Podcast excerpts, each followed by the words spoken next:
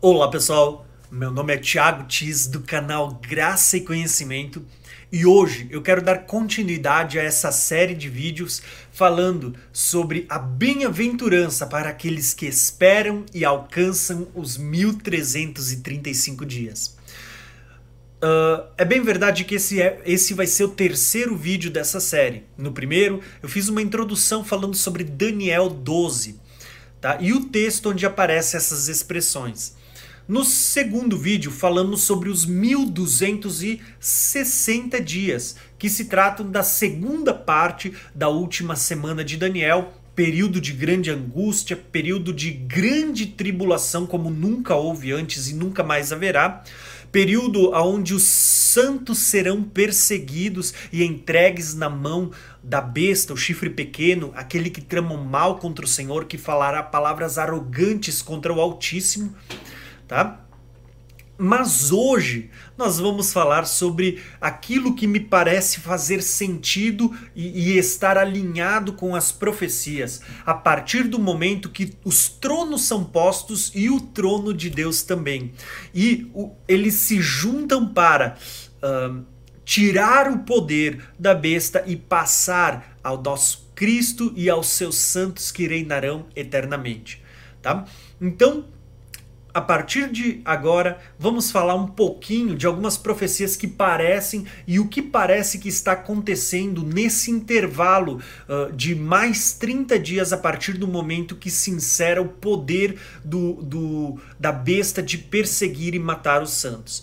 Tá? Então, lembrando que eu não estou batendo martelo, pelo contrário, eu estou compartilhando com vocês aquilo que para mim parece fazer sentido. Mas eu gostaria de ouvir a sua opinião e, e, ler o que você também escreve nos comentários. E eu vou ficar ansioso para ver qual é o seu entendimento sobre esse assunto que a gente está compartilhando, tá bom?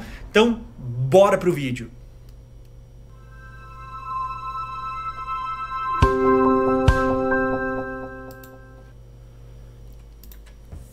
Quando nós lemos o texto de Daniel, uh, o texto de Daniel ele diz assim que estas maravilhas, versículo 6, ele vai dizer que estas maravilhas elas se cumprirão depois de um tempo, tempos e metade de um tempo.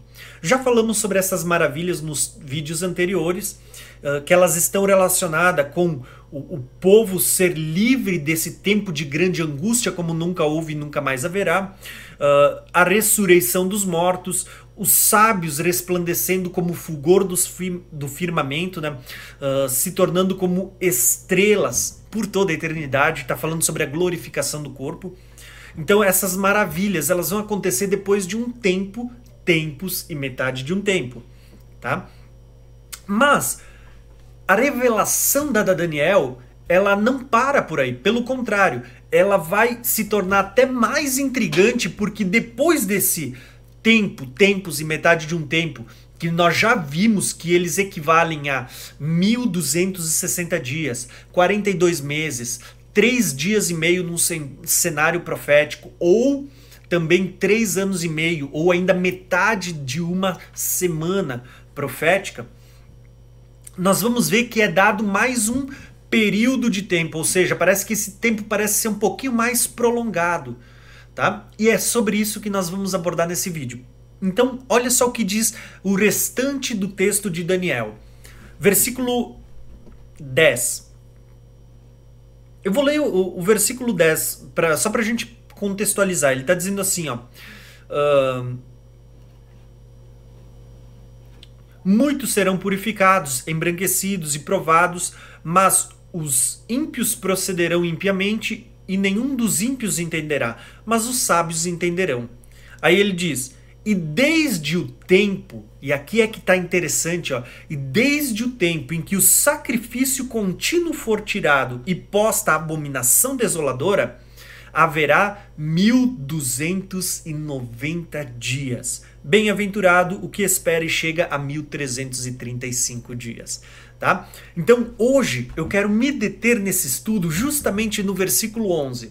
E desde o tempo em que o sacrifício contínuo for tirado e posta a abominação desoladora, haverá 1290 dias. Tá bom?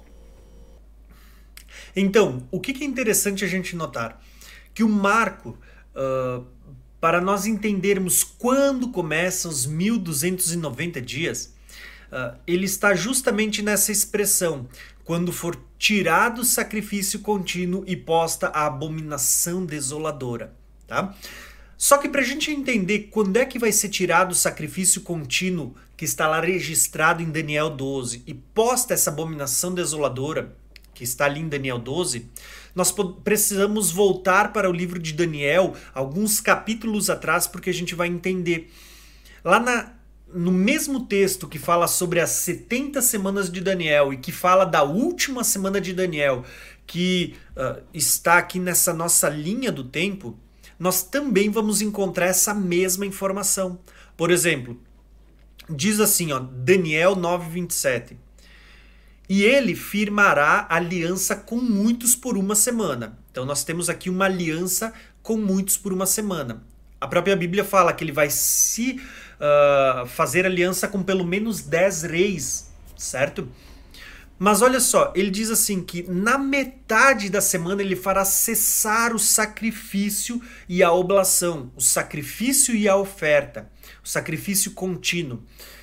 E sobre as asas da abominação virá o assolador. Essa expressão sobre as asas da abominação virá o assolador é a mesma que em outros textos ela vai aparecer como abominação desoladora, o abominável da desolação, são termos para falar da mesma situação, do mesmo momento, uh, do mesmo personagem. Tá? Então, sobre as, as asas da abominação virá o assolador, e isso será isso até a consumação, e o que está determinado será derramado sobre o assolador. Quem é que é o assolador?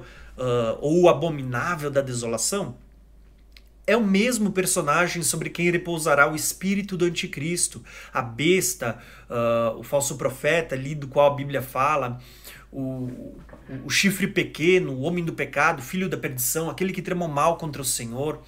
É, é o mesmo personagem, tá? O, o Gog, rei de Magog, uh, o rei de Nínive.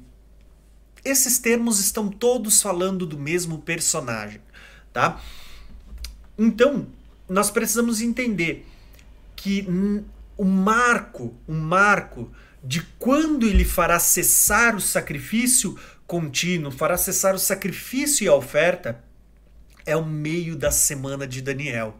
Então nós vamos perceber que ele vai fazer cessar o sacrifício e então uh, será estabelecida a abominação desoladora, o abominável da desolação. Agora, nós precisamos entender o que é o sacrifício contínuo. Né? Vocês, se vocês perceberam, né, eu, já toquei nesse assunto no, nos vídeos anteriores, tá? nessa mesma linha. Uh, nós lemos lá Apocalipse 11, os primeiros dois versículos, que aonde João ele recebe uma vara para medir o templo e o anjo diz: meça o altar e os que nele adoram mas deixa de fora o átrio exterior, porque esse será pisado pelas nações, será pisado pelos gentios, até que o tempo deles se completem. Tá? Ou como diz ali, será pisado por 42 meses, um tempo, tempo e metade de um tempo, 1260 dias, 3 anos e meio, tá?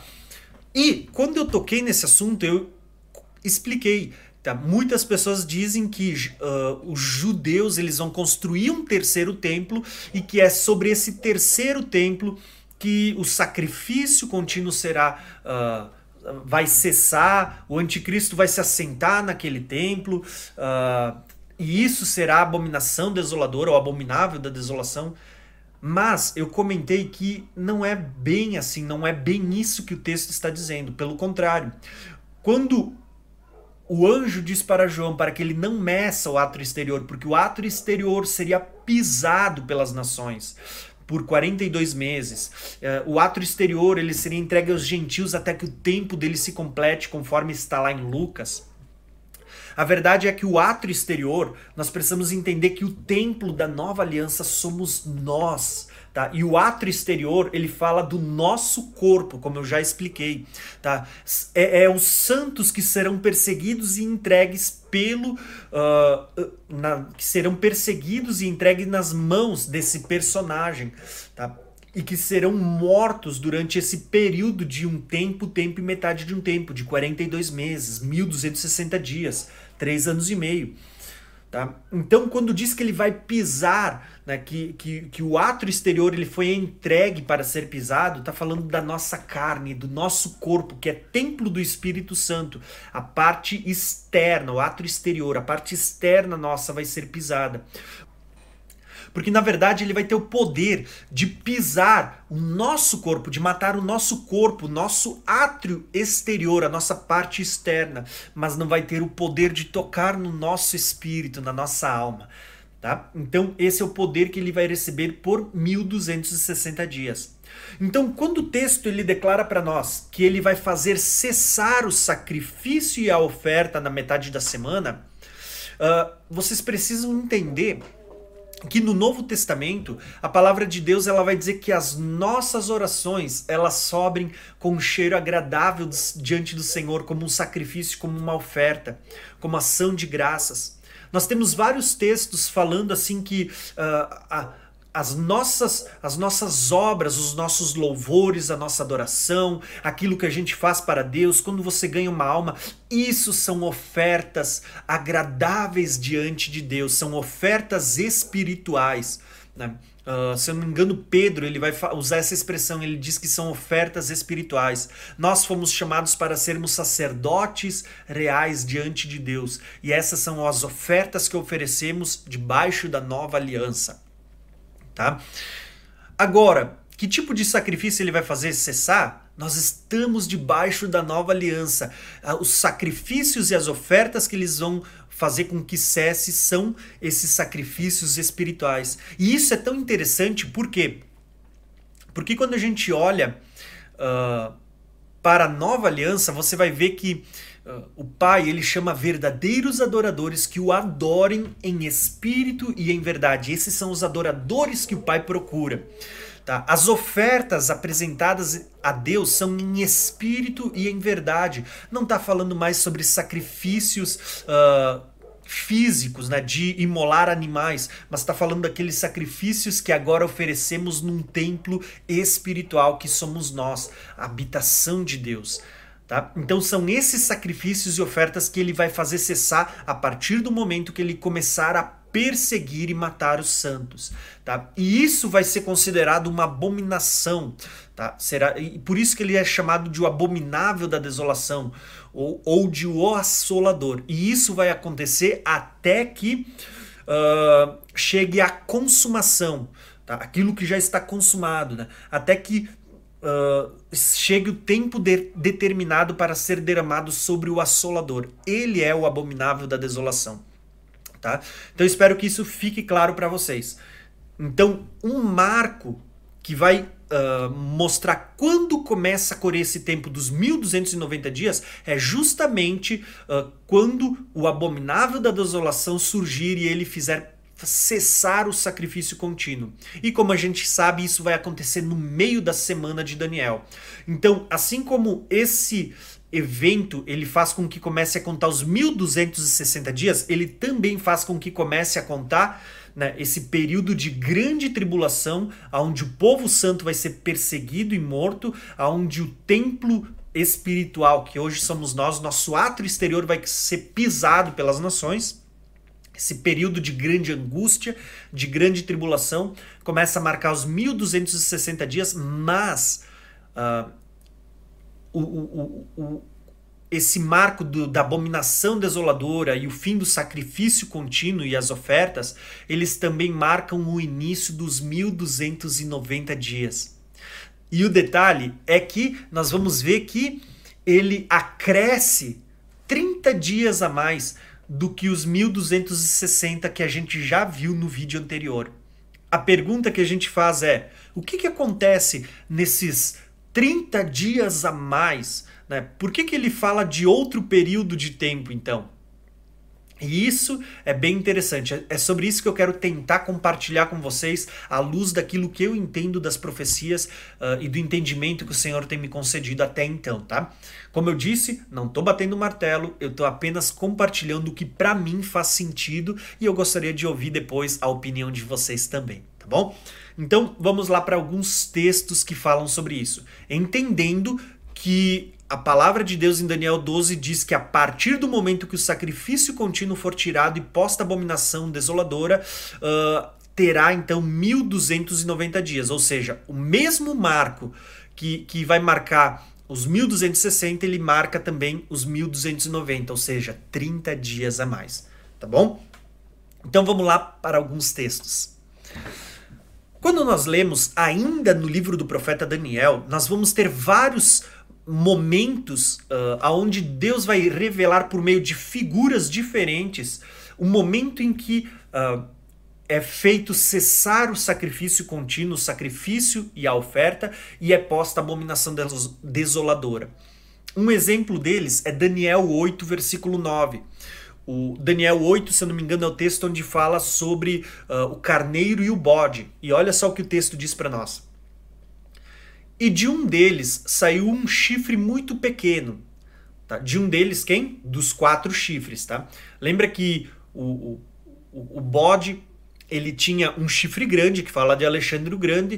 Uh, quando esse, chifre foi quebrado, foram cresceu quatro chifres no lugar, que fala dos seus quatro generais, e de um deles, que é o, o, o dos Seleucidas, surge um chifre pequeno, que em Daniel 8, ele está falando de Antíoco Epifânio, que também era uma figura que aponta para o anticristo no tempo do fim. Ou, vamos falar melhor, da besta, sobre quem repousará o espírito do anticristo.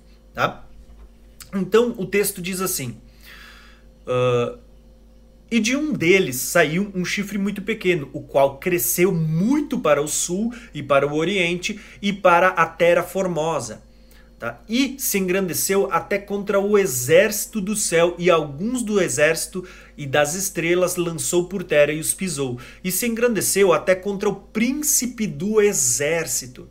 Perceba que o príncipe do exército aqui é o próprio Jesus. Vai dizer que ele se engrandeceu até o ponto de falar mal, blasfemar contra o Altíssimo. Então ele está se engrandecendo aqui na terra, até mesmo contra o príncipe do exército.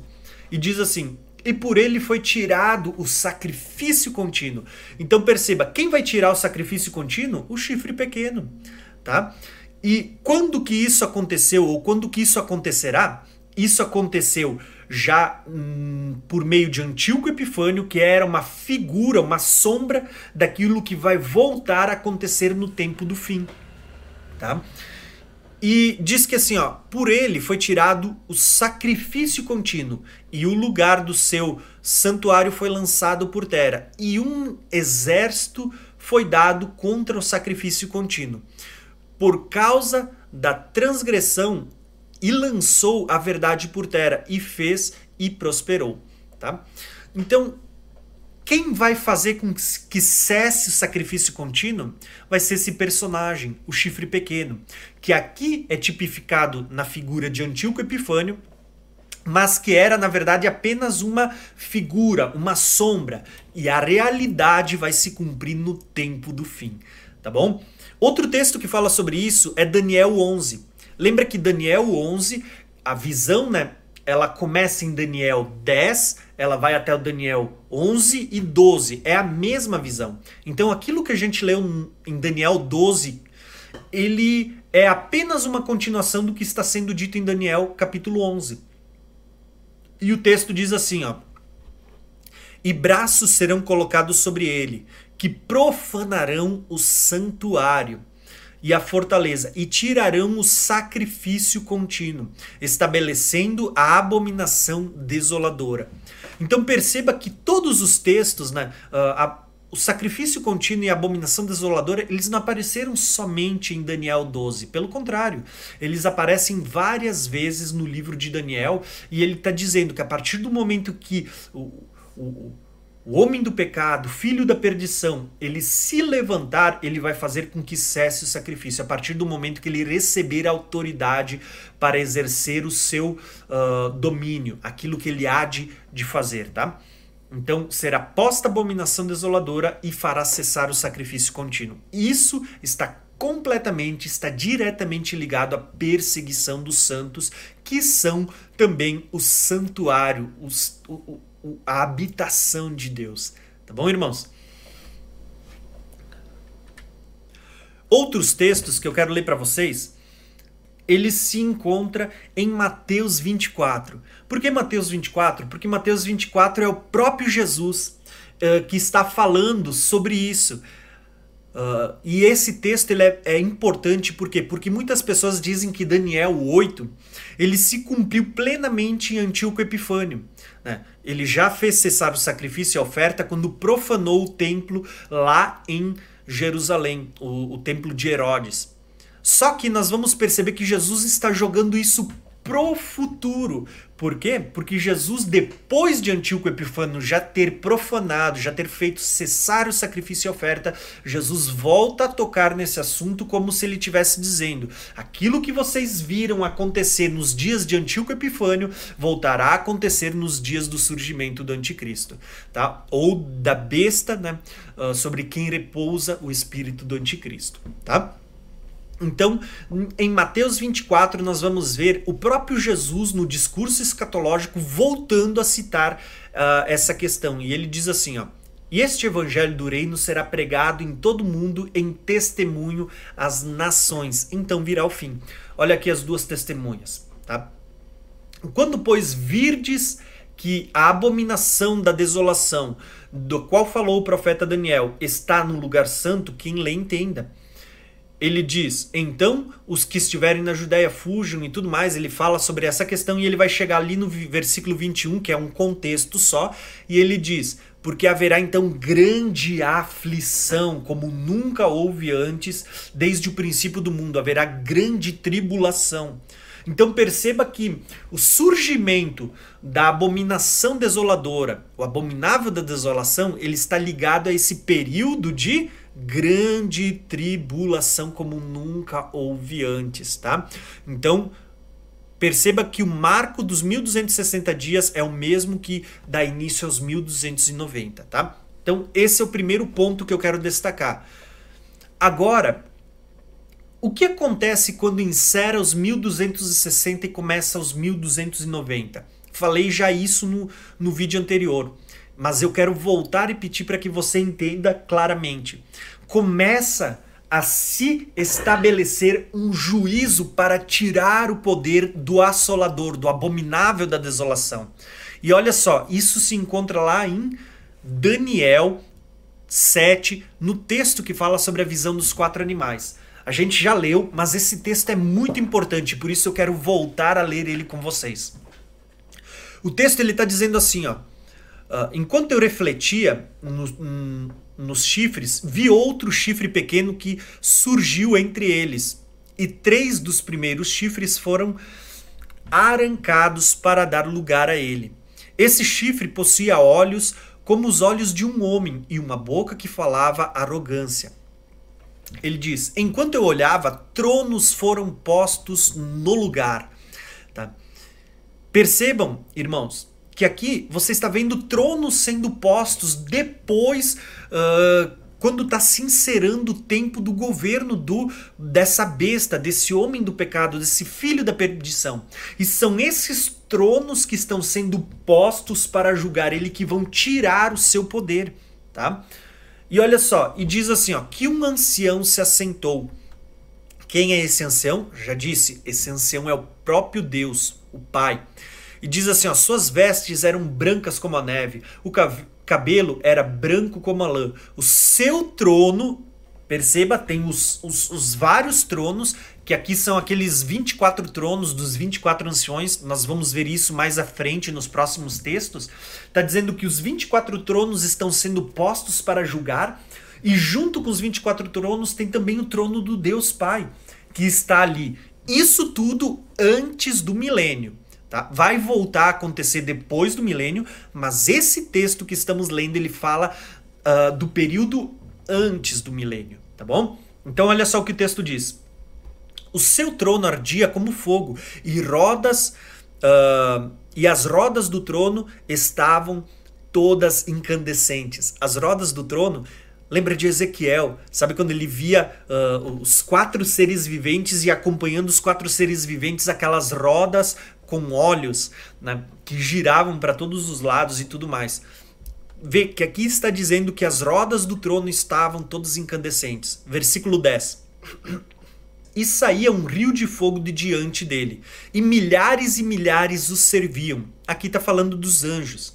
E diz assim: ó, e milhões e milhões estavam diante dele Vê se isso aqui não soa como sendo a, a, a grande multidão que aparece lá no livro de Apocalipse, uh, cujo um dos anciões pergunta para Daniel: uh, Vê essa multidão vestida de branco? Quem são e de onde vem? E aí Daniel diz: Ó, oh, tu sabes, eu não sei. Né? E, e aí o ancião diz: Estes são aqueles que vêm da grande tribulação e lavaram suas vestes e alvejaram no sangue do cordeiro. Perceba que esse texto aqui ele já está falando: ó, milhões e milhões estavam diante dele. Tá? E o tribunal uh, iniciou o julgamento e livros foram abertos. Tá? Então, isso significa que depois que, que encerrar esses 1260 dias, vai acontecer um arrebatamento, vai acontecer a, a, a ressurreição dos mortos antes do arrebatamento. Uh, esse, esse tribunal ele vai estar tá julgando. Julgando o que, irmãos?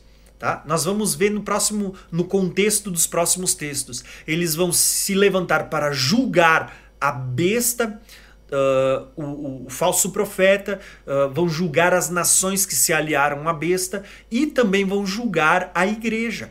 E olha só que interessante, acompanhe comigo para você ver que, que isso parece estar completamente ligado aos 1290 dias e como isso vai fazer sentido. Tá? O texto diz assim, ó: Continuei a observar por causa das palavras arrogantes do chifre. Perceba que esse tribunal de tronos, inclusive o, o, o trono de Deus, ele não é só no fim da, da, do período do milênio, quando está próximo à eternidade. Pelo contrário, o texto está dizendo que aquele, esse tribunal ele, ele se assentou para julgar o chifre que falava palavras arrogantes. E ele diz assim: ó, fiquei olhando até que o animal foi morto e por causa do corpo foi destruído e atirado no fogo. Tá? Então tá falando aqui que o, o, o homem do pecado, filho da perdição, esse chifre pequeno, inclusive o animal, o animal fala do corpo, né? não é só o chifre, é o corpo todo. Isso fala do anticristo e do povo do anticristo. Fala da besta que surge da terra e fala da besta do mar, que é o corpo né, do o reino do anticristo, eles vão ser atirados no lago de fogo. Tá? Só que quando eles vão ser atirados no lago de fogo? Quando encerrar os 1260 dias e esse tribunal se assentar para julgar eles. Tá? Então perceba que durante esse período dos 30 dias que excedem, que vão além dos 1260, esses 30 dias é um período que, dentro desse espaço de tempo, vai haver esse juízo, esse tribunal que vai tirar o poder dele e vai lançá-lo no lago de fogo. É isso que o texto está declarando. Diz assim, ó: Fiquei olhando até que o animal foi morto e o seu corpo foi destruído e atirado no fogo. E foi tirada a autoridade dos outros animais, mas eles tiveram permissão para viver por um período de tempo. Esse versículo 12 é interessante, porque já comentei no vídeo anterior. Nós precisamos entender que a visão dos quatro animais, ela tem ali o leão com asas, o urso com costelas na boca, o leopardo que ele tem quatro cabeças e quatro asas e o animal que Daniel não soube descrever, mas que ele era horrível e tinha dez chifres e dele é que saía o personagem que assolará as nações. O texto está dizendo que esse animal que Daniel não soube descrever, que tinha 10 chifres, esse animal foi destruído e morto e atirado no lago de fogo. Mas os outros animais, o leão com asas, que representa a Babilônia, o urso, que representa os medos e persas, e o leopardo, que representa a Grécia, eles permaneceriam com vida por um período de tempo. Tá? O que está dizendo aqui? Que esses três animais eles continuariam vivos e entrariam para o milênio. Essas nações entrarão para o milênio. E isso tem muita revelação, por quê? Porque se você for olhar, quem é que são os medo-persas? Eles vêm de Madai, tá? Uh, os gregos, Javã. E vocês vão ver que tanto Madai como Javã, eles são filhos de Jafé, um dos três filhos de Noé. E são irmãos de Gog, uh, que é da onde vai acontecer lá no final do milênio a guerra de Gog e Magog. Então perceberam que aquelas nações que entram para o milênio são as mesmas que já exerceram algum tipo de reinado antes, né? E que vão ser as nações influenciadas lá dentro do milênio quando Satanás for solto.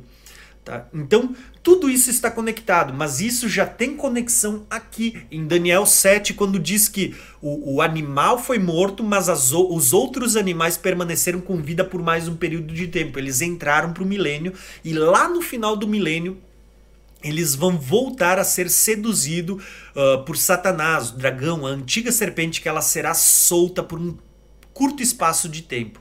Por isso que lá nós vamos ver se repetindo uma guerra de Gog Magog, tá bom? Então olha só que interessante como é preciosa a palavra de Deus, né? O versículo 13 ainda vai voltar a dizer o seguinte: Na minha visão à noite, vi alguém semelhante ao filho do homem. Aqui nós vamos ver Cristo ó, vindo, vindo com as nuvens dos céus e ele se aproximou do ancião, está falando do Deus Pai que estava ali sobre o trono, uh, e foi conduzido à sua presença. Versículo 14. A ele foram dadas a autoridade, glória, o reino, e todos os povos e nações e homens de todas as línguas o adoraram. Seu domínio é um domínio eterno e não acabará, o seu reino jamais será destruído. Quando é que isso acontece, irmãos? Isso está acontecendo lá no toque da sétima trombeta, lá no finalzinho dos 1260 dias, tá?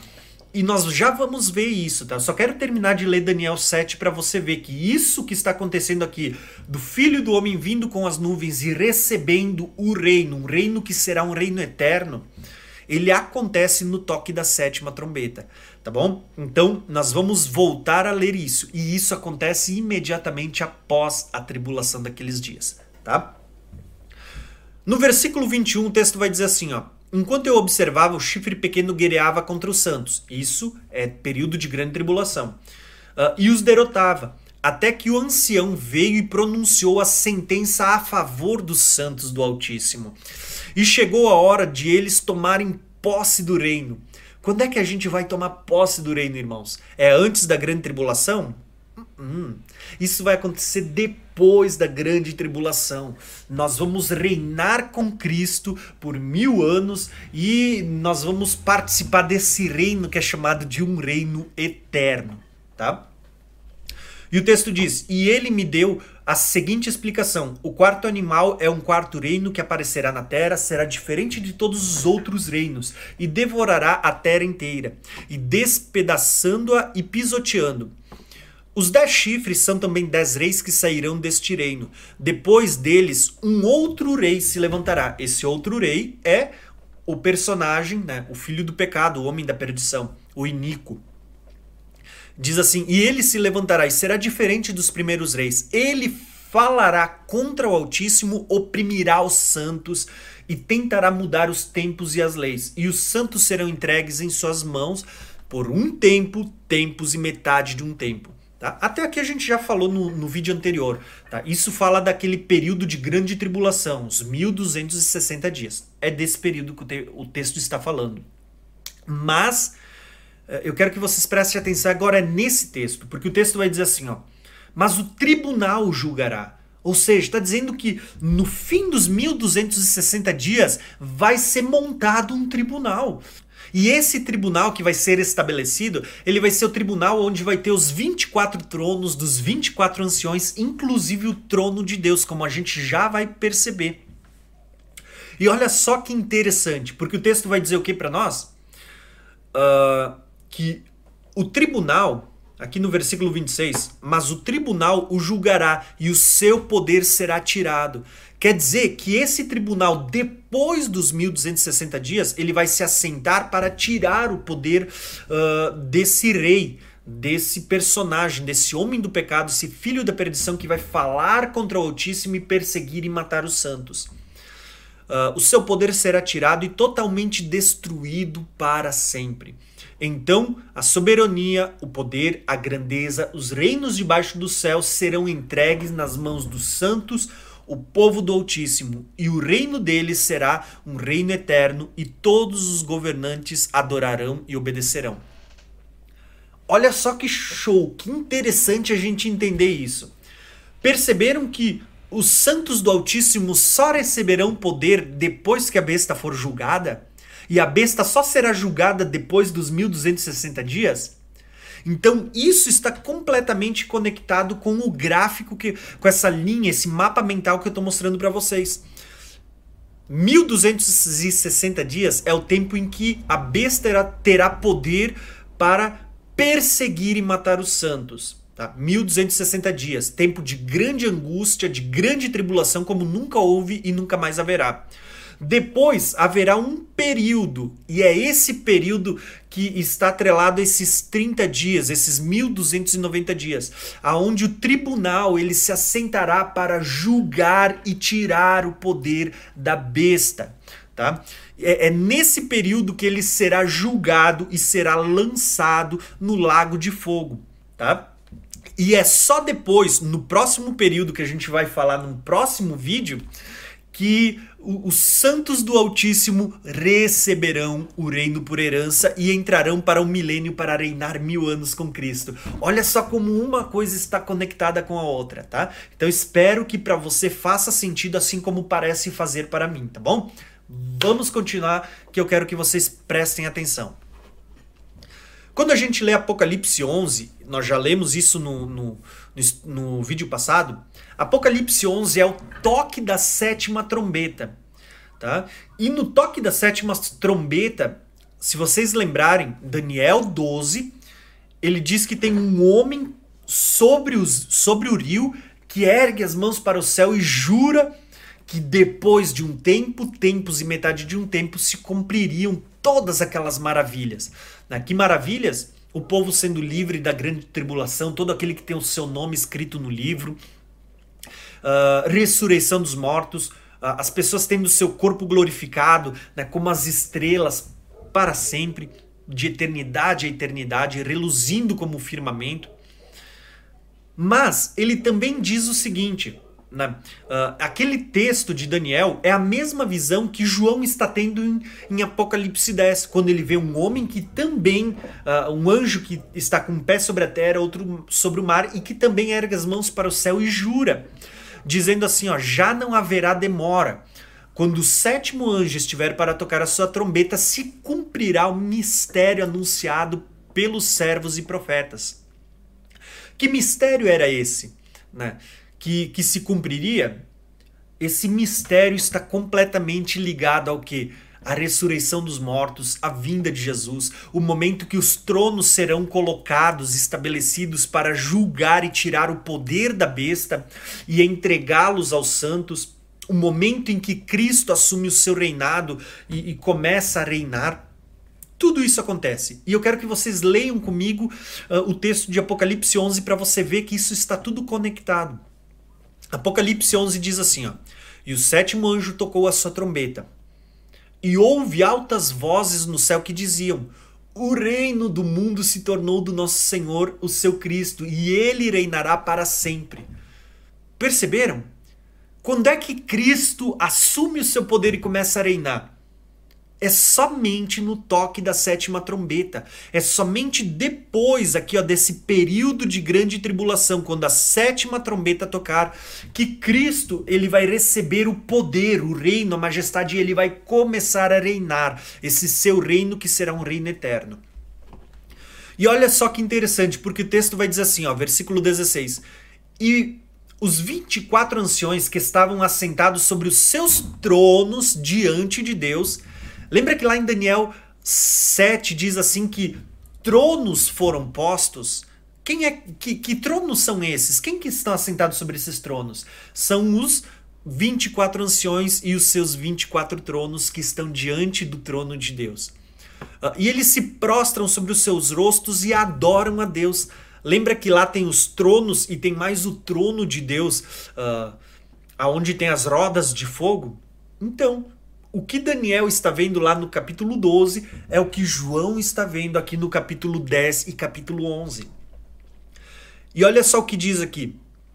Uh, e os 24 anciões que estavam assentados sobre os seus tronos diante de Deus prostraram sobre os seus rostos e adoraram a Deus, dizendo: Graças te damos, Senhor Deus Todo-Poderoso, que és que eras, porque assumistes o teu grande poder e começastes a reinar. Percebam que aqui ele está falando de Deus, está falando do Pai, está falando do Filho, e ele está dizendo: agora você assumiu o seu trono, assumiu o seu poder, agora você vai começar, começastes a reinar. Ele diz: as nações se iraram, né? Uh, mas chegou a tua ira e, chegou o tempo de julgar os mortos. Percebam que a sétima trombeta ela está alinhada com o sexto selo, porque lá você está vendo as nações se escondendo nas cavernas e dizendo: caiam sobre nós, escondei-nos daquele que está sentado sobre o trono, Deus, e da ira do Cordeiro, o Cristo. Perceba que está tudo conectado, tá? E ele diz assim, ó. Uh, as nações se iraram, Chegou a tua ira, chegou o tempo de julgar os mortos. Julgar os mortos não são todos, tá? Julgar os mortos aqui está falando sobre os santos que ressuscitarão, tá? E, e vocês vão perceber isso porque está dizendo assim, ó, julgar os mortos e de recompensar, tá? Esse julgamento que vai acontecer depois dos 1290 dias, nós vamos perceber que isso está ligado a, a esse espaço de tempo que nós vamos falar só no próximo vídeo Tá? Uh, é um tempo de tirar o domínio da besta e de julgar os, os santos, de dar recompensa. Né? Quando é que os santos vão re receber o reino e a recompensa? Somente depois que a besta for julgada. Tá? Então, aqui na ressurreição e no arrebatamento, uh, os santos recebem um corpo glorificado eles vão voltar com Cristo para julgar a besta, julgar a, aqueles que destroem a terra, julgar aqueles que aceitaram a marca da besta, aquele, as nações que estão sendo convocadas para a grande batalha, para o dia da ira do Senhor, e só depois é que eles vão receber uh, os galardões, que está atrelado ao que a gente vai viver e fazer no período do milênio, tá bom? Mas isso a gente vai ver nos próximos, no próximo vídeo. O que eu quero mostrar para vocês hoje é o que acontece aqui, durante esse espaço de 30 dias, durante o, o final dos 1290, tá bom? O que o texto diz para nós é que então uh, chegou o tempo de julgar os mortos, por quê? Porque eles ressuscitaram, aqui ó, ressurreição dos mortos. Então chegou o tempo de uh, julgar os mortos para recompensar os teus servos, os profetas, os santos, os que temem o teu nome, tanto pequenos como grandes, e de destruir os que destroem a terra. O que, que acontece depois dos 1260 dias, quando os, os, Jesus volta sobre as nuvens, os mortos ressuscitam, os vivos são arrebatados aqui em cima? Vai acontecer o julgamento da besta. Tá? E esse tempo de julgamento da besta você vai dizer, não, mas isso não acontece assim, ó, na vinda de Jesus no instalar de dedo? Não. E você já vai entender nos próximos textos que nós vamos ler, tá? Esse tempo é o tempo de destruir os que destroem a terra, tá? Então, esses 30 dias vai ser um tempo de julgamento, uh, aonde será julgado as nações que se aliaram ao anticristo, à besta, ao falso profeta, uh, será um tempo de execução da ira de Deus. E nós já vamos ver agora nos próximos textos. Olha só o que o texto diz. Uh, eu só quero ler mais um texto para confirmar, para que vocês vejam que existe tronos sendo postos uh, antes do milênio e tronos depois do milênio. Só para vocês verem que uh, às vezes assim, pá, Uh, eu nunca vi uh, se estabelecendo tronos para julgar antes do milênio. Eu só vi o trono branco lá no final. Então eu quero ler para vocês o texto do milênio, porque isso vai ficar muito mais claro a partir de hoje, tá bom? Olha só o que diz o texto do milênio. O texto do milênio, uh, em Apocalipse 20, ele vai dizer assim: ó, prestem atenção no início. Vi tronos, tronos, em que se assentaram aqueles que havia sido dada autoridade para julgar. Veja que aqui é tronos no plural, são os 24 tronos dos 24 anciões. E diz assim, ó, vi as almas dos que foram decapitados por causa do testemunho de Jesus e da palavra de Deus.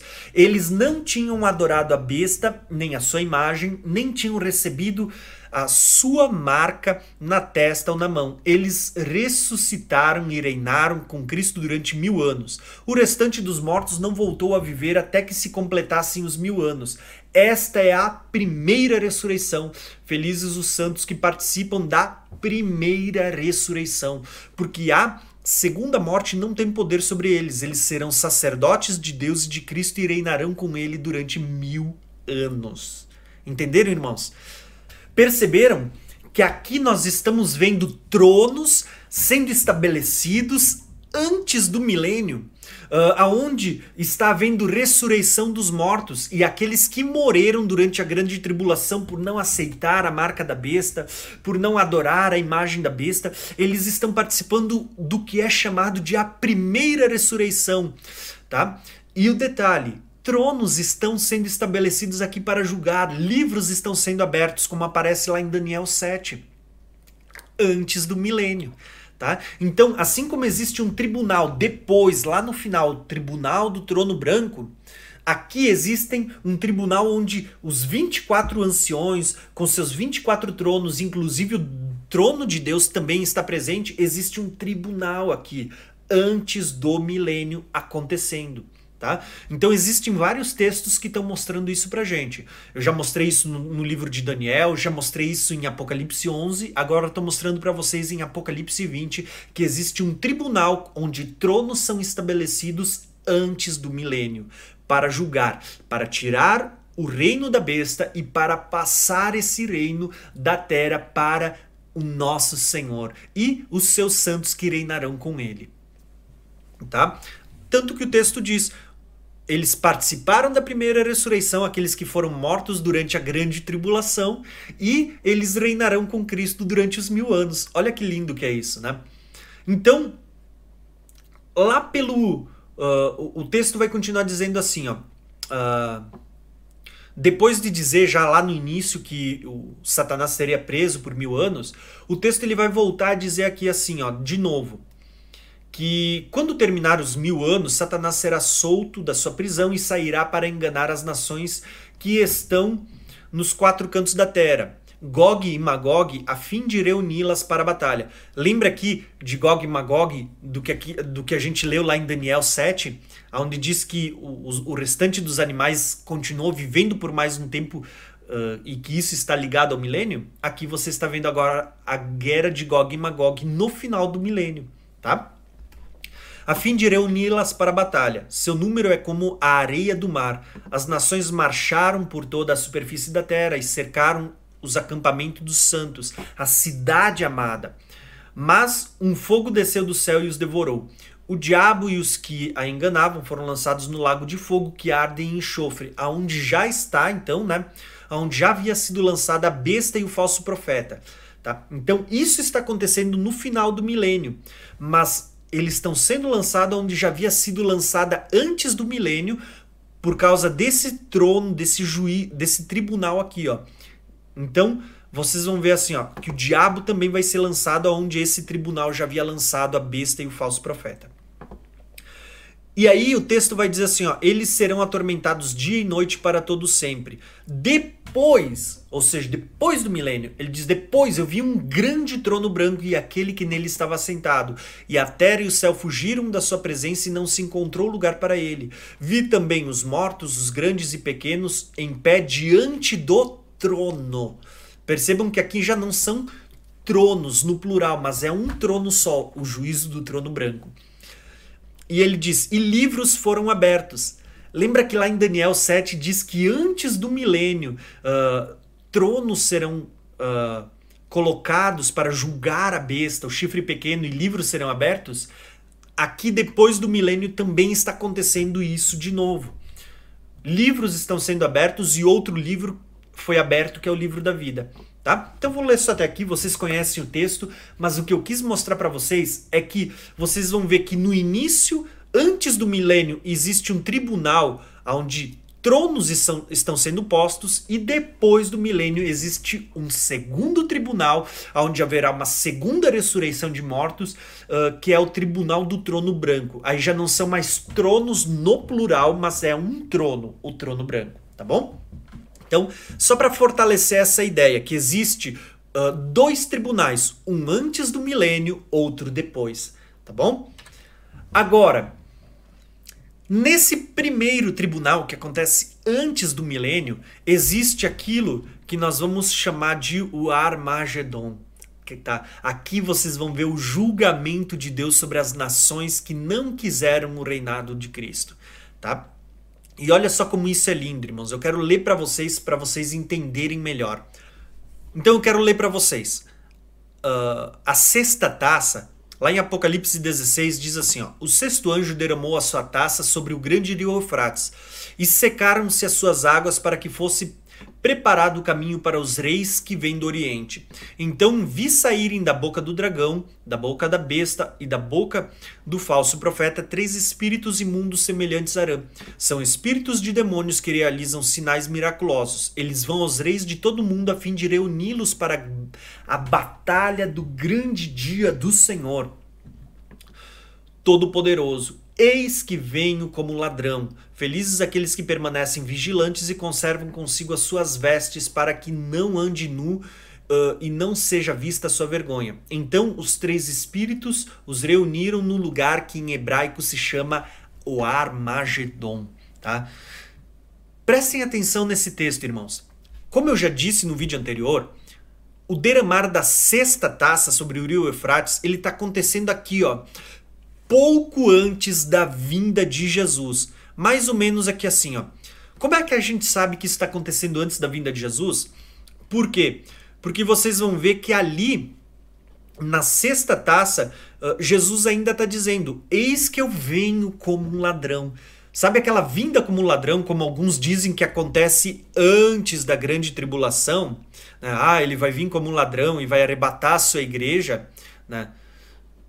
Essa vinda como ladrão ela está sendo anunciada ainda aqui na sexta taça. E ele está dizendo: Ó, oh, eu venho como ladrão. Né? Guarda, vigia e conserva as tuas vestes para que você não ande nu. Se você perceber, essas mesmas palavras ele está dizendo para uma das sete igrejas: Olha, compre de mim roupa refinada para que você não ande nu. Ele diz para uma igreja, né, conserva as tuas vestes.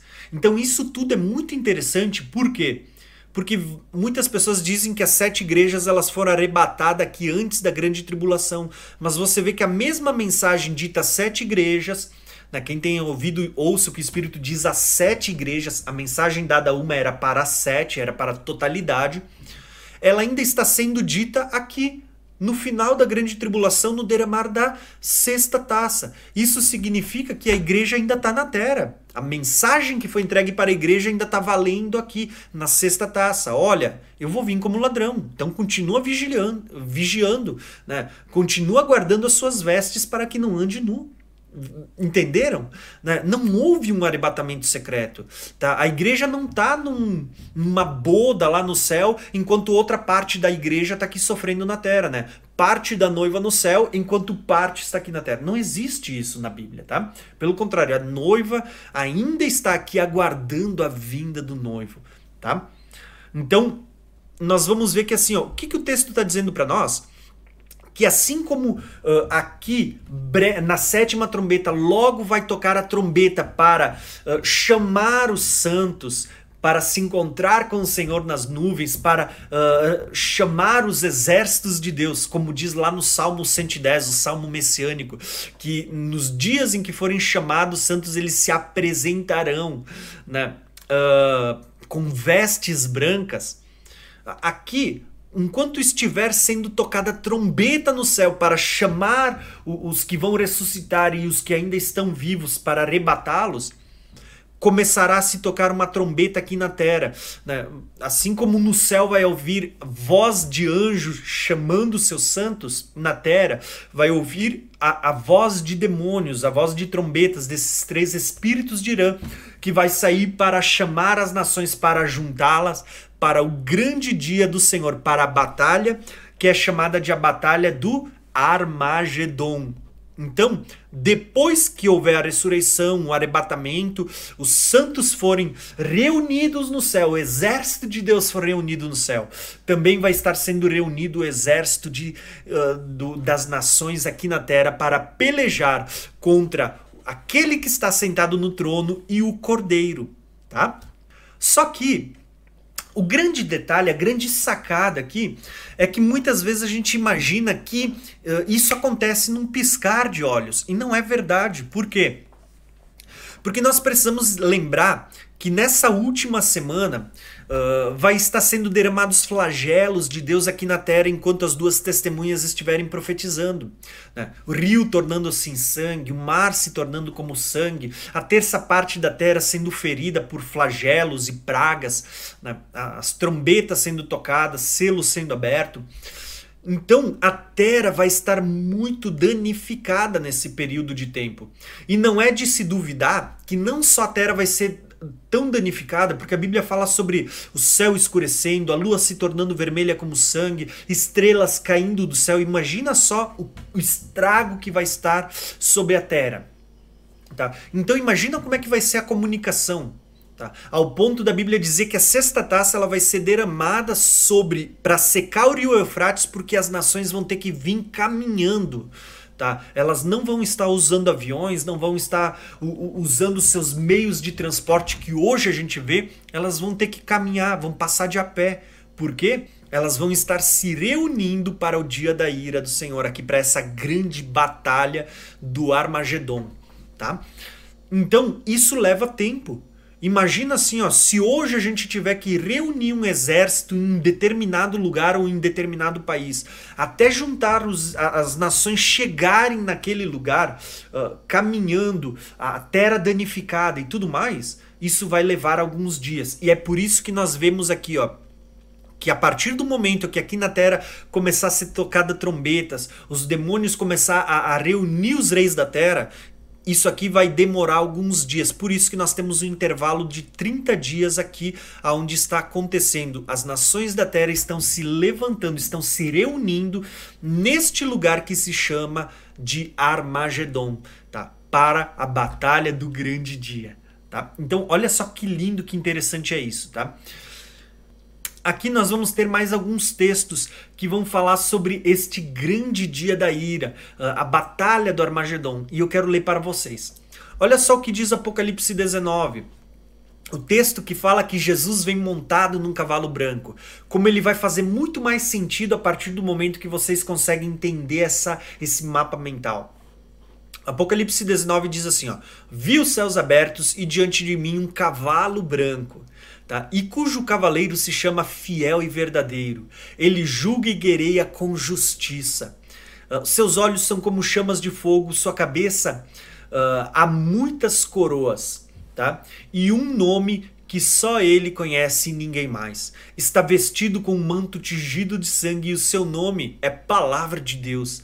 E o exército dos céus os seguiam vestidos de linho fino, branco e puro, montados em cavalo branco e a sua boca sai uma espada afiada com a qual ele ferirá as nações. Preste atenção nisso.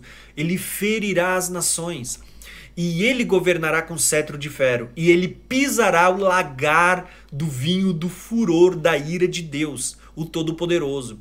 E no seu manto, uh, e em sua coxa está escrito o nome Rei dos Reis e Senhor dos Senhores. Vi um anjo que estava em pé no sol e ele clamava em alta voz a todas as aves que voam pelo meio dos céus: Venham, reúnam-se para o grande banquete do, de Deus, para comerem carne de reis, governantes e poderosos, e carne de cavalos e seus cavaleiros, e carne de todos livres e escravos, pequenos e grandes, tá?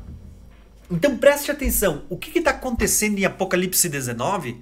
Em Apocalipse 19, uh, ah, a igreja já foi arrebatada, tá? Os, uh, já houve ressurreição dos mortos, lógico, né? se houve arrebatamento, antes houve a ressurreição dos mortos. Tá? Já houve. E você vê que aqui Jesus agora, depois de receber o reino, receber poder, depois de, de ressuscitar os santos, de arrebatar os que ficaram, restaram vivos depois da grande tribulação, você vai ver que Jesus volta.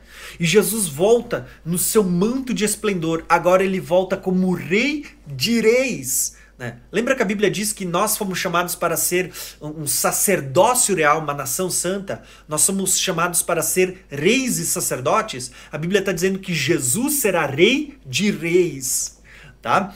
Uh, rei dos reis e senhor de senhores, tá? E olha só o que o texto diz que ele está voltando num cavalo branco, acompanhado por um exército que o seguia, vestido de linho branco e puro. Viu? A igreja que já foi arrebatada e agora está voltando com Cristo para a terra, montada em cavalos brancos junto com Jesus. E vocês vão perceber que Jesus está voltando com a espada uh, que sai da sua boca para. A Bíblia diz assim, ó, ferir as nações. Então, Jesus arrebatou a igreja, arrebatou os que foram ressuscitados e agora Jesus vai voltar para exercer o juízo, a ira de Deus sobre aqueles que destroem a terra, sobre aquelas nações que se juntaram ali nesse lugar chamado Armagedon para pelejar contra aquele que está sentado sobre o trono e sobre o cordeiro, tá? Perceberam tudo isso acontecendo? Não é lindo quando a gente consegue ver assim a, a, as pecinhas se encaixando? É isso que está acontecendo. Então, houve ressurreição, houve arrebatamento, agora está acontecendo a vinda do cavaleiro montado num cavalo branco para pelejar contra aquele cavalo branco e o seu cavaleiro, tá? Que está aqui na Terra que é aquele que aparece lá na abertura do primeiro selo. Na Terra existe um cavalo branco, um com seu cavaleiro juntando as nações para pelejar contra aquele cavalo branco que vem dos céus acompanhado com muitos cavalos e, e, e sobre eles os santos vestidos de branco, tá? Isso é tremendo, irmãos. Vamos lá para o próximo texto. Uh, então nós temos aqui a batalha do Armagedon e a volta de Jesus com a sua igreja, sua noiva montadas em cavalos brancos. Acontecendo aqui nesse espaço de tempo, nesse período de 30 dias. Por que, que demora 30 dias? Por que, que não piscar de olhos? Justamente porque demora um tempo para reunir as nações ali neste lugar que é chamado de o Armagedon. Esse lugar que é o Armagedon, que é o lugar que será o lugar onde Cristo pisará a vinha do lagar do furor da ira de Deus, uh, ele recebe outro no, outros nomes nas Escrituras. E eu quero ler alguns textos que também estão falando deste mesmo lugar, aonde uh, será executada a ira de Deus, uh, que também é chamado de o lagar, aonde as nações serão pisadas. Por exemplo, Isaías 63, um texto messiânico que fala do tempo do fim. Uh, Isaías 63 fala sobre esse lagar da ira, ou seja, está falando desse espaço de tempo onde Jesus voltará montado num cavalo branco para pisar as nações. E olha só o que, o que aparece nesse texto. Isaías 63, do 1 ao 6, diz assim: ó, Quem é aquele que vem de Edom? Perceba que Jesus vem na, daquela direção, vem de Edom, uh, que vem de Borzã, com roupas tingidas de vermelho. Quem é aquele que num manto de esplendor avança passos largos com grandeza na sua força? Ele diz: quem está montado no cavalo branco vai dizer agora: sou eu, aquele que fala com retidão, poderoso para salvar. E ele diz assim: ó, o profeta pergunta de novo: por que, que as tuas roupas estão vermelhas uh, como quem pisa o lagar, né? Quem pisa uvas no lagar?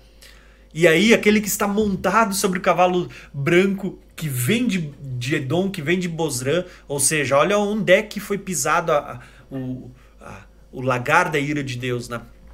Ele está dizendo assim, ó, ele diz: "Sozinho pisei as uvas do lagar das nações, né? das nações, e ninguém esteve comigo. prestar atenção, ele está dizendo que ele pisou as nações.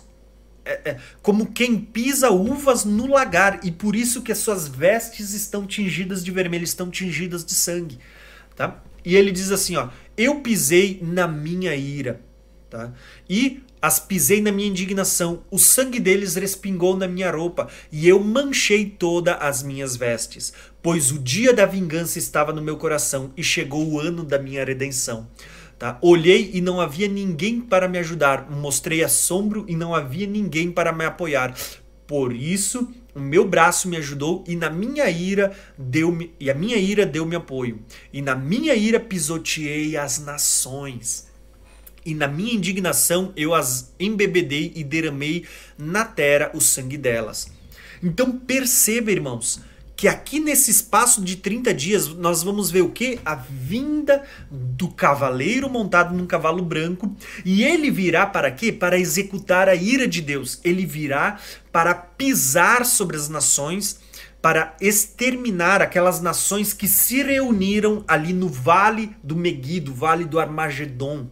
Tá? Essas nações que se juntaram à besta para pelejar contra o cordeiro, elas serão exterminadas. Tá? Não é todo mundo que vai morrer, não é todas as nações. Vai restar nações que vão entrar com vida para o milênio.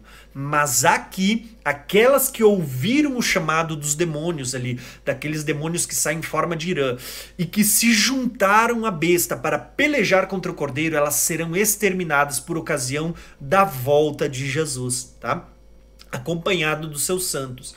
E nós vemos aqui que se vocês lerem com atenção Apocalipse 19, vocês vão ver Jesus voltando montado num cavalo branco com as suas vestes tingidas de sangue. Tá? Por que, que elas estão tingidas de sangue? O texto aqui explica, porque ele pisou, tá? ele está vindo e ele está pisando sobre as nações, o lagar da ira de Deus, ele está pisando as nações. Tá? Então não, não existe muito aqui para discutir, por quê? Porque os textos são claros, tá? ainda mais quando a gente consegue conectar um evento ao outro. Tá? Olha só outro texto que vai uh, clarear mais ainda esse entendimento. Joel, capítulo 3, versículo 9 ao 16. Ele fala ali sobre o vale de Josafá que é o mesmo lugar, é a mesma região, é o mesmo vale do Armagedon, vale do Meguido, vale de Josafá. Ele diz assim, ó, versículo 9: Proclamem isto entre as nações. Ele diz: Preparem-se para a guerra. Tá? Ou seja, lembra da, dos demônios ali reunindo os reis para a guerra? Aqui você vai ver também, ó. Proclamem isso nas nações. Preparem-se para a guerra, despertem os guerreiros, todos os homens de guerra, aproximem-se e, e ataquem. Forjem os seus arados, fazem deles espadas e das suas foices façam lanças. Diga ao fraco: sou um guerreiro. Venha depressa, vocês, nações vizinhas, e reúnam-se ali. Faze descer os teus guerreiros, ó Senhor. Perceba que Jesus vem acompanhado por um exército montado em cavalos brancos, tá? E, só que olha o que ele vai dizer no versículo 12: Despertem nações, avancem para o vale de Josafá, para o Armagedon, né? para o Meguido. Avancem para o vale de Josafá, pois ali me assentarei para julgar todas as nações vizinhas. Lembra dos tronos sendo postos, inclusive o trono de Deus? Ele está dizendo: ali eu vou me ajuntar para julgar as nações. E ele diz: lancem a foice, pois a colheita está madura. Tá? Isso está lá em Apocalipse, quando o anjo dá ordem para lançar a foice e colher a terra. Tá? Pois a colheita está madura. Daí ele vai falar lá sobre lançar a foice para vindimar as uvas, para o lagar da, da, do dia da grande ira. Ele vai dizer assim: ó, venham e pisem com força as uvas, pois o lagar está cheio e os tonéis transbordam. Tão grande é a maldade dessas nações. Perceba que ele não está falando de todas as nações, ele está falando dessas nações, as que deram ouvido aos espíritos de demônios e se reuniram para guerrear contra o Deus que está sentado no trono e o seu cordeiro. Então ele diz assim, ó, que essas nações elas serão pisadas no lagar da ira de Deus naquele dia. E diz assim, ó, multidões e multidões no vale da decisão. Ele diz: "Pois o dia do Senhor está próximo no vale da decisão. O sol e a lua escurecerão, as estrelas já não brilharão, e o Senhor rugirá de Sião e de Jerusalém levantará sua voz, e a terra e o céu tremerão. Mas o Senhor será um refúgio para o seu povo, uma fortaleza para Israel. Então, prestar atenção, isso vai acontecer quando o pisar do lagar da ira de Deus? Logo depois que o sol escurecer, a lua não der a sua claridade, as estrelas caírem do céu. Isso acontece quando? Lá hum, depois do, do sexto selo. Né? É no sexto selo que nós vamos ver esses sinais acontecendo e, segundo Mateus 24, imediatamente após a tribulação daqueles dias. Então nós vemos que tudo isso está conectado ao quê? Depois dos 1260 dias é que as nações serão reunidas para serem pisadas como se pisa a uva no lagar da ira de Deus. Tá bom? Então perceberam como tudo vai se encaixando e ficando claro? É isso que eu queria mostrar para vocês nos textos. Por exemplo, o próprio profeta Sofonias, ele vai dizer assim, ó: Sofonias 3, versículo 8 e 9. Por isso esperem por mim, declara o Senhor. No dia em que eu me levantar para testemunhar, decidi ajuntar as nações. Está vendo que ele vai ajuntar nesse período as nações? Uh, as nações e reuni-las, e reunir os reinos e derramar a minha ira sobre eles todas as minhas impetuosas indignações. O mundo inteiro será consumido pelo fulgor da minha zelosa ira. Então purificarei o lábio dos povos, para que todos eles invoquem o nome do Senhor e sirvam de comum acordo. O que está acontecendo aqui? O que, que Sofonias está profetizando? Ele está dizendo que a partir do momento que Deus derramar a sua ira sobre essas nações que deram ouvidos à besta, ele diz: todas as outras nações que restarem, elas uh, serão purificadas. Né? E elas invocarão o nome do Senhor e servirão a Deus de comum, de comum acordo. Tá? Então, olha só como é linda a palavra de Deus. Uh, mais um texto tá? que ainda fala sobre o lagar da ira de Deus. E olha só Apocalipse 17, que está em paralelo com Apocalipse 19. O texto diz assim: E a besta, que era e já não é, é ela também o oitavo, e é um dos sete, e vai à perdição. E os dez chifres que vistes são dez reis, uh, que ainda não receberam reino, mas receberão poder como reis por uma hora juntamente com a besta. Então está dizendo que os dez reis, que são dez chifres, são os dez dedos da estátua, eles receberão poder aqui, ó, juntamente com a besta, tá? Por um curto espaço de tempo. E ele diz assim que eles têm um único propósito, que é dar o seu poder à besta para que ela reine, tá?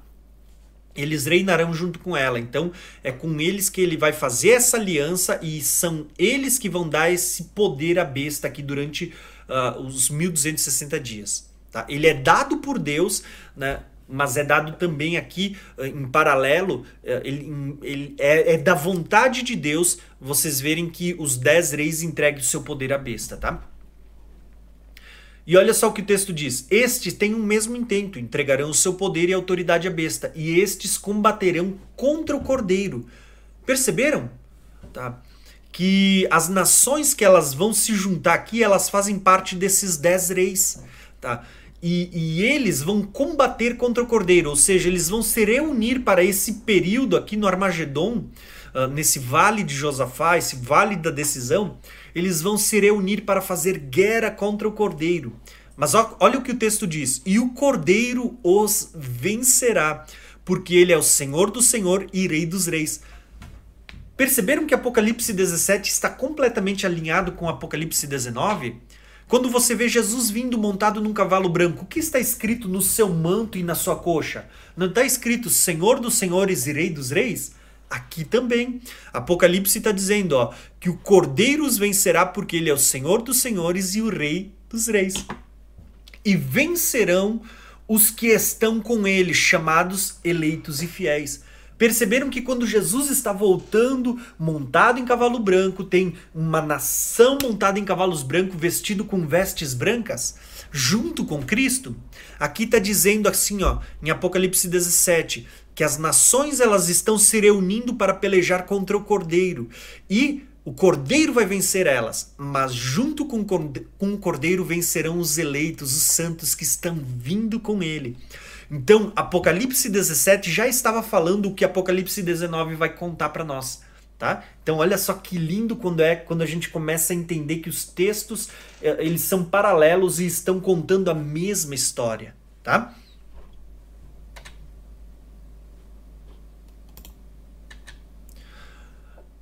Uh, tudo isso como eu já mostrei para vocês nos mais diversos textos, acontece quando? Tá? Tudo isso confirma textos como, por exemplo, Mateus 24. Em Mateus 24, nós vamos ver que quando Cristo está vindo, as nações da terra se lamentarão. Vocês já se perguntaram por que, que as nações da terra estão se lamentando? Né? Por que, que há lamentação nas nações da terra? Por quê? Porque elas vão ser julgadas, irmãos. Tá? E isso é tremendo. Olha, o texto diz imediatamente após a tribulação, veja que não é antes, é depois da tribulação a vinda de Cristo. Ele diz: o sol escurecerá, a lua não dará sua luz, as estrelas cairão do céu, os poderes celestes serão abalados. Quando é que isso acontece? Na abertura do sexto selo, aqui no finalzinho, tá? Uh, ele diz: então se verá no céu o sinal do Filho do Homem, tá? Então a gente vai ver Jesus vindo nas nuvens. E ele diz: As nações da terra se lamentarão e virão o filho do homem vindo nas nuvens com poder e grande glória. Por que, que as nações da terra estão se lamentando, irmãos? Vão se lamentar daqui para frente. Porque assim como Jesus vem para reunir os eleitos ao som de trombetas, né? Ele vai reunir os seus exércitos no céu. E depois que ele terminar de reunir os seus exércitos nos céus, ele vem para pelejar contra as nações. E muitos sabem já o que vai acontecer. Tá? Então, as nações da terra se lamentarão. Tá? Quando, por que, que elas se lamentarão? Porque chegou o dia da ira do cordeiro. Né? E quem poderá suportar? Outro texto que vai falar sobre isso é Apocalipse 6, abertura do sexto selo. É o mesmo evento acontecendo, tá? Diz assim, ó: Observei quando ele abriu o sexto selo, houve grande terremoto, o sol ficou escuro como tecido de crina negra, toda a lua tornou-se vermelha como sangue, as estrelas do céu caíram sobre a terra como figos verdes caem da figueira quando sacudidos por um vento forte. Ó que o sinal da figueira, tá? Muitos dizem que o sinal da figueira é Israel florescendo. O sinal da figueira do qual ele estava falando está aqui, ó, na abertura do sexto selo. Então ele diz assim, ó, o céu foi se recolhendo como se enrola um pergaminho. Isso está lá no livro de Hebreus, isso está lá em Mateus 24, né, os poderes do céu sendo abalados. E ele diz assim, ó,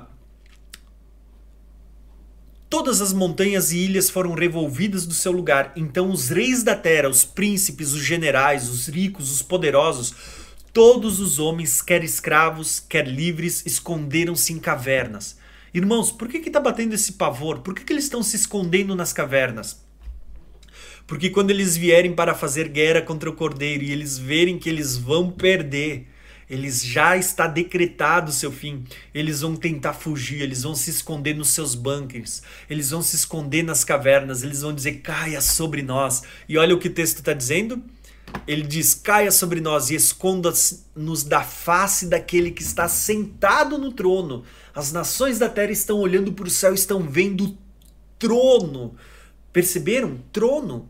Né? Uh, Daniel 27, no início desse vídeo eu mostrei para vocês. Tronos foram postos para julgar a besta, julgar o anticristo, julgar os, as nações que se aliaram à besta, o corpo da besta.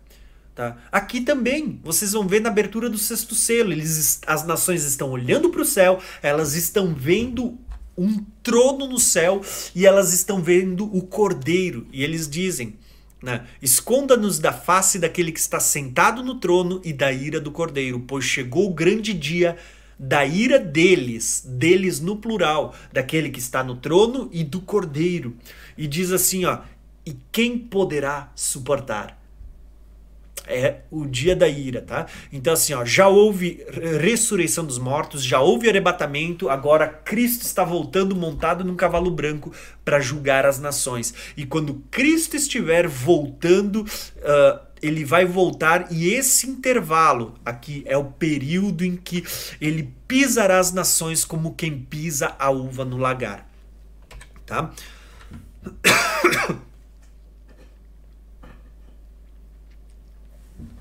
E então, irmãos, é nesses tronos que se colocaram para uh, dar o reino, o poder e a glória para o nosso Senhor e Deus, uh, para julgar as nações.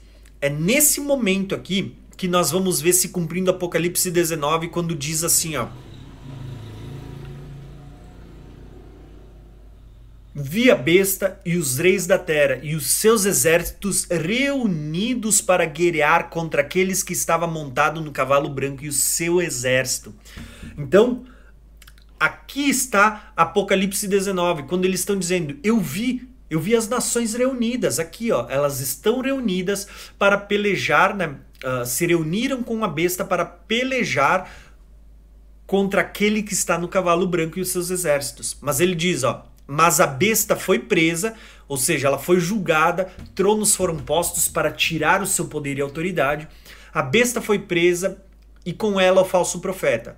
A besta, se vocês lembrarem, a besta que surge do mar é aquela besta uh, que mostra que é o corpo do anticristo. Ela, ela compõe as nações, tá? A besta foi presa e com ela o falso profeta. A besta aqui é aquela que Daniel vê e que tem dez chifres e que ele não consegue descrever, aquele animal horrível.